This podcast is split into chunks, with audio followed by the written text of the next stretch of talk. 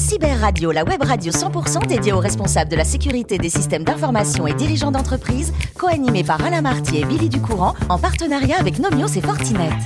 Bonjour à toutes et à tous, bienvenue à bord de Cyber Radio.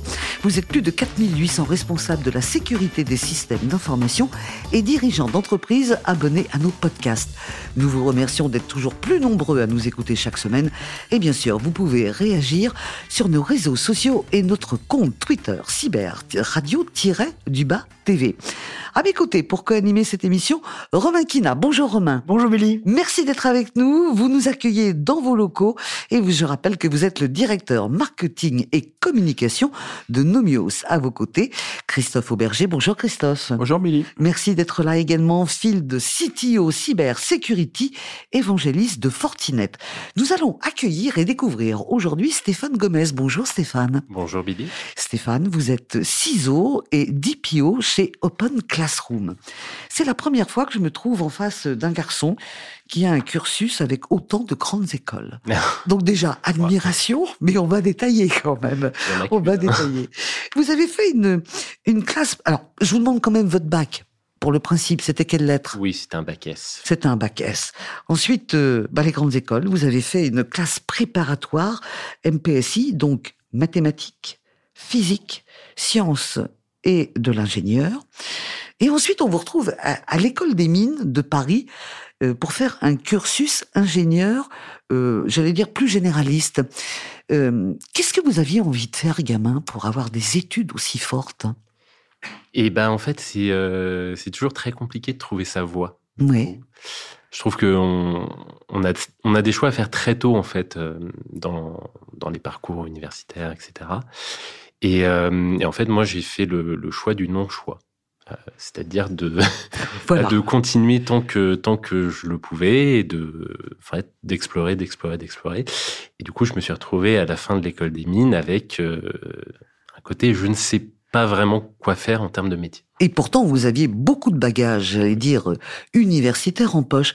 En revanche, quand on voit votre parcours, vous n'avez pas fait de formation d'informaticien? Non, pas plus que ça. Ça vous intéressait pas au départ? Si, mais c'était des parcours sur lesquels, euh, par exemple, des parcours de type développeur, mm-hmm. euh, c'est des parcours où je me sentais un peu enfermé aussi. Parce que très dans le code, très euh, unitache, et pas du tout à avoir une vision globale, en fait. Mm-hmm. Que ce soit des enjeux métiers, que ce soit des industries. Et finalement, j'avais envie d'avoir cette vision assez large des sujets euh, même si bon, j'ai fait euh, quand même beaucoup de projets informatiques. Euh. Ouais. Avec toutes ces études, il y a un moment, il faut aller au boulot. Votre premier choix, enfin votre premier choix, vous avez peut-être pas envie de faire ça, mais il y a un moment, faut travailler. Votre premier travail, vous allez débuter dans le conseil. Vous allez faire quatre ans chez Wavestone. ça, c'est un boulot qui vous a satisfait pour un premier emploi? Alors pour mon premier emploi, pour pour prendre le côté marrant, euh, je m'étais dit en sortant d'école, surtout, je ne ferai jamais de conseil. Eh ben voilà. Très bien. Parce que j'avais cette image un peu naïve, mhm. euh, je pense, du conseil qui est de faire des slides sur des sujets qu'on ne connaît pas, qu'on ne maîtrise pas, et euh, fait de faire beaucoup de claquettes. Et finalement, euh, bah, c'est plutôt lors des entretiens d'embauche que j'ai fait, notamment chez Wavestone, sur lequel bah, j'ai compris qu'il y avait du conseil sur des sujets d'expertise, sur des sujets pointus et compliqués, et c'est là où je me suis dit, bah, ok, tente. Tente parce que ça a l'air intéressant, ça a l'air. Euh, Et finalement, vous avez appris presque tout sur la sécurité. Oui. Ouais. Est-ce que vous avez travaillé, vous avez travaillé sur beaucoup de projets? Vous étiez sur celui dont on parle beaucoup quand on est euh, RSSI ou, ou CISO, c'est l'ANSI. Vous étiez sur le projet? Alors oui, j'ai travaillé, enfin j'ai fait une mission pour l'ANSI mmh. euh, dans le cadre des prestataires certifiés euh, de détection de, d'incidents. Donc c'est en fait ces prestataires qui sont là pour euh, monitorer le système d'information des euh, de ce qu'on appelle les OIV, donc les organismes d'importance vitale en France, qui sont euh, bah, ces grandes entreprises critiques pour l'économie française. Mm-hmm. Et en fait, elle doit souscrire, selon la loi, quelques raccourcis, euh, elle doit souscrire à des services qui sont certifiés, que ce soit des services d'audit ou des services de détection de cyberattaques. D'accord. Alors, il y a quelque chose qui va arriver dans, dans votre parcours qui est loin d'être désagréable. On vous retrouve en Suisse euh, dans une société qui s'appelle CITA, euh, qui est une boîte que de qui gère, enfin qui s'occupe de l'informatique des aéroports et des compagnies aériennes. Donc, question, est-ce que vous avez beaucoup voyagé? Oui, euh, il y a une époque de ma vie où je mhm. prenais l'avion euh, une fois toutes les deux semaines ouais. pour aller à un coin du globe euh, pour faire une mission de cyber et sur des sujets qui sont toujours très sensibles, surtout quand vous travaillez dans, dans certains aéroports où bah, c'est vraiment la limite la sûreté de l'aéroport que vous assurez. Absolument. Est-ce que vous vous êtes rendu compte qu'on travaillait différemment sur pourtant le même sujet, la sécurité, d'un pays à l'autre? Oui. Ça, c'est très formateur, ça. Oui, et puis c'est, ça ouvre beaucoup d'œillères, en fait. Mhm. Euh, c'est, euh, c'est un peu une claque culturelle où, euh, bah, typiquement, vous, vous, vous voyez des sujets qui sont traités très différemment, qui sont aussi, euh, vous voyez des, une certaine hiérarchie qui est différente. Je, je vous donne un exemple d'un, d'une mission que j'avais fait en Arabie Saoudite. Mhm sur lequel on avait l'habitude en France de présenter un peu nos résultats, de voilà, de, de faire une vraie restitution du projet. Là, dans ce cadre-là, euh, en fait, c'est ce n'est pas moi qui ai fait la restitution, c'est mon client directement. En fait, j'avais pas forcément le droit de parler ah pendant le pendant le projet parce qu'il y avait un côté représentation, représentation du travail qui avait été fait par rapport euh, au board. Et ça ne se faisait pas dans ces pays. Et, et voilà, ça, c'est des choses qui se faisaient dans ce pays-là et pas forcément chez nous. Hum. Alors, on passe sur certaines expériences qui n'ont pas été très très bonnes, mais on a tous eu des moments plus difficiles dans le boulot. Et vous arrivez chez Open Classrooms. C'est une entreprise qui euh, qui forme, euh, j'allais dire, euh, entre autres, hein, vers des métiers euh, digitaux. Mais c'est c'est deux mecs qui ont commencé à faire des, des choses un peu sur euh, comment des tutos et ça a très très bien marché. Comment vous êtes arrivé là? Qu'est-ce qui vous a plu chez eux? En fait, Avec tout ce que vous avez fait avant oui. Il y a, y, a voilà. y a, plusieurs choses qui m'ont plu. Il y a, un premier qui est un peu nostalgique, c'est que finalement, quand j'étais à l'école des mines et que je faisais mes projets informatiques, il y avait un site sur lequel j'apprenais qui était le, site du zéro, euh, donc qui m'a sauvé de, de beaucoup de, de, partiels et autres et autres projets.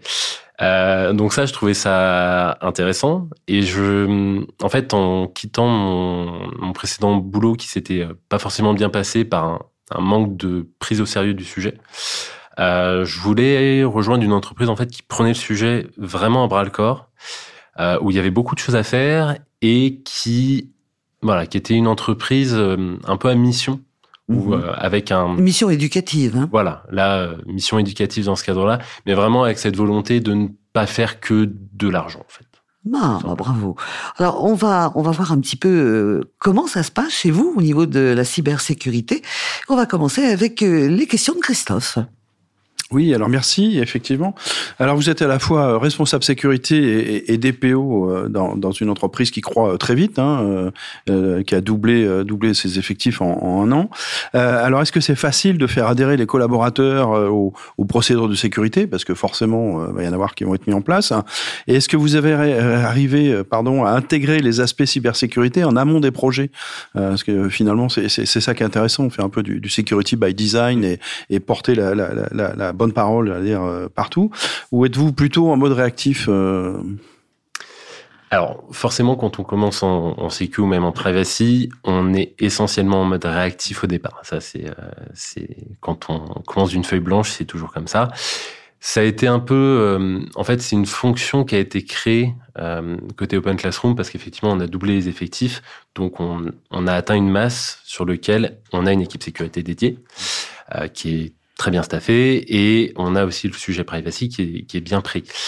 Et donc, du coup, bah, vous commencez à mettre en place des process, vous commencez à euh, potentiellement bloquer des gens.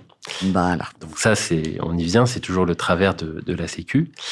Et en fait, comme on partait d'une feuille blanche, euh, j'ai fait très attention à ce qu'on tombe pas dans ce travers-là. En fait, j'ai plutôt axé le début de la stratégie à gagner en crédibilité, montrer la valeur de la sécurité et de la privacy, pour justement qu'on se fasse beaucoup d'amis partout dans l'entreprise, que les gens nous voient comme une équipe bienveillante euh, et qui est là pour aider en fait et qui est facilitateur.